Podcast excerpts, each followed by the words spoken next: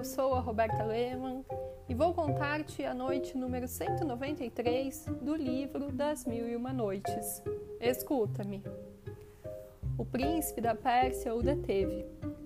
Meu prestimoso Ebantaher, disse-lhe, embora eu vos tenha declarado não poder seguir vossos sábios conselhos, peço-vos não fazer da minha declaração um crime e não deixar por isso de me testemunhar vossa amizade. Não poderias dar-me prova maior do que informando-me do destino da minha querida Shenzhen Nihar. A incerteza em que vivo, as apreensões que me causam o seu desmaio, mantém-me na apatia que me censurais. Senhor, respondeu-lhe Ebantaher, podeis estar certo de que o desmaio dela não deve ter sido nada grave, e que sua confidente não tardará em vir dizer-me tudo quanto se passou. Quando tiver novidades, virei imediatamente transmiti-las. Ebantaher deixou o príncipe com esperança e voltou para casa, onde aguardou inutilmente pelo resto do dia a confidente de Shenzhen Nihar, tampouco vendo-a no dia seguinte. Sua inquietação sobre o estado de saúde do príncipe da Pérsia não lhe permitiu ficar mais tempo sem visitá-lo. Correu, pois, à casa dele, com o intuito de exortá-lo a ter paciência. Encontrou-o no leito, nas mesmas condições e cercado de alguns amigos e médicos que empregavam toda a sua arte para descobrir a causa daquele estranho mal. Quando viu Ebantaher olhando-o sorridente, para testemunhar-lhe duas coisas: sua alegria em revê-lo e como se enganavam os médicos que não podiam absolutamente adivinhar a causa da sua doença. Os amigos e os médicos retiraram-se uns após os outros, de modo que Ebantaher ficou sozinho com o príncipe, de cujo leito se aproximou para perguntar-lhe como estava se sentindo. Direi a vós, respondeu-lhe o príncipe, que o meu amor, cada vez mais forte, e a incerteza do destino da formosa Shenzhen-Nihar aumentam a cada instante o meu mal e me põem num estado que aflige meus parentes e amigos e desconcentra os médicos. Não imaginais como sofro por ver tanta gente que me importuna e que não posso repelir. Sois o único cuja companhia me faz bem. Mas nada me dissimuleis, suplico-vos. Que notícias me trazes de Shenzhen Nihar? Vistes a sua confidente? Que vos disse ela? Ebantaher respondeu que não a vira. Mal transmitiu ao príncipe aquela triste notícia. As lágrimas assomaram aos seus olhos e não conseguiu dizer uma palavra.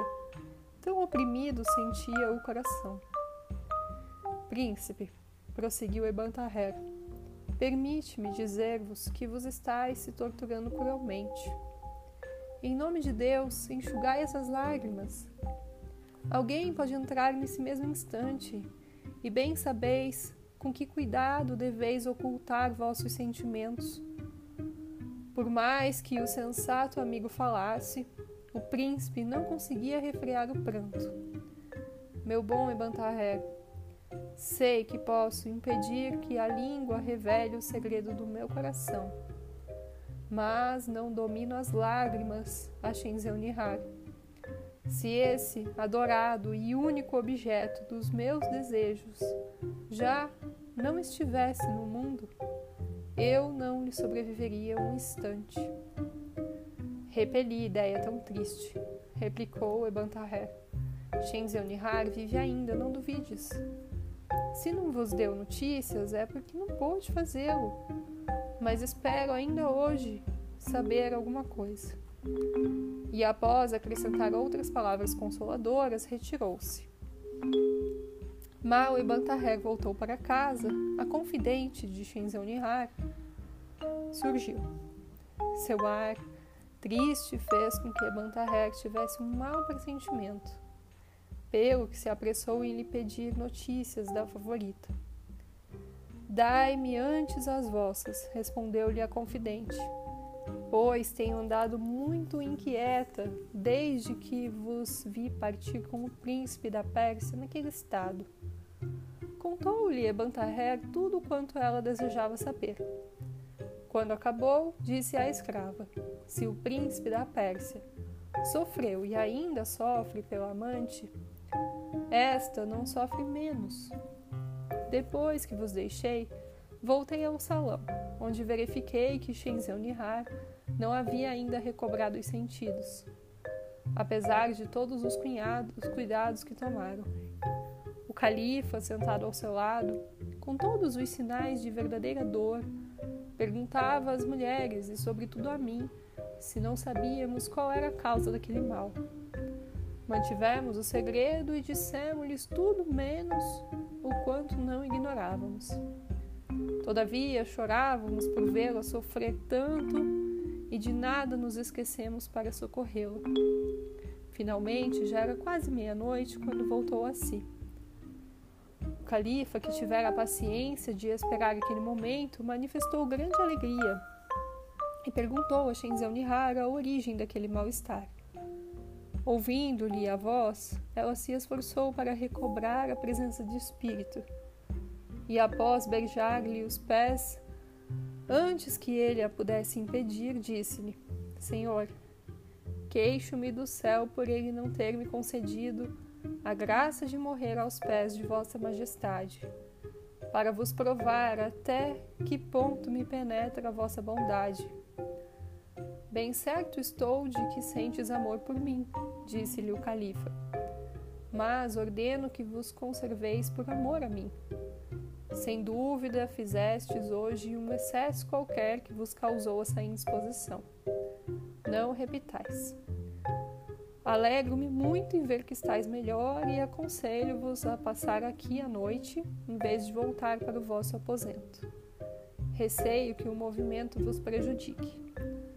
Aquelas palavras ordenou que trouxessem um dedo de vinho, que ela teve de sorver para refazer as forças. Depois despediu-se. Quando o califa saiu, minha ama chamou-me com um sinal e pediu notícias vossas, e com grande inquietação. Garanti-lhe que havia muito tempo que tinhas deixado o palácio. Evitei falar-lhe do, desmaio do príncipe da Pérsia com medo de que recaísse no estado com o qual, com grande dificuldade, a tinham tirado aos nossos cuidados. Mas a minha preocupação foi inútil. Como ir saber? Príncipe, renuncio doravante a todos os prazeres, enquanto me vir privado de vos ser. Se bem penetrei o vosso coração, nada mais faço do que seguir o vosso exemplo só deixarei de chorar quando estiverdes na minha presença. E é justo que eu chore e me aflija até que volteis. Terminando tais palavras, pronunciadas com toda a força de sua paixão, perdeu os sentidos pela segunda vez entre os meus braços. Nesse ponto, Sherazade, vendo aparecer o dia, se calou. Na noite seguinte, assim prosseguiu.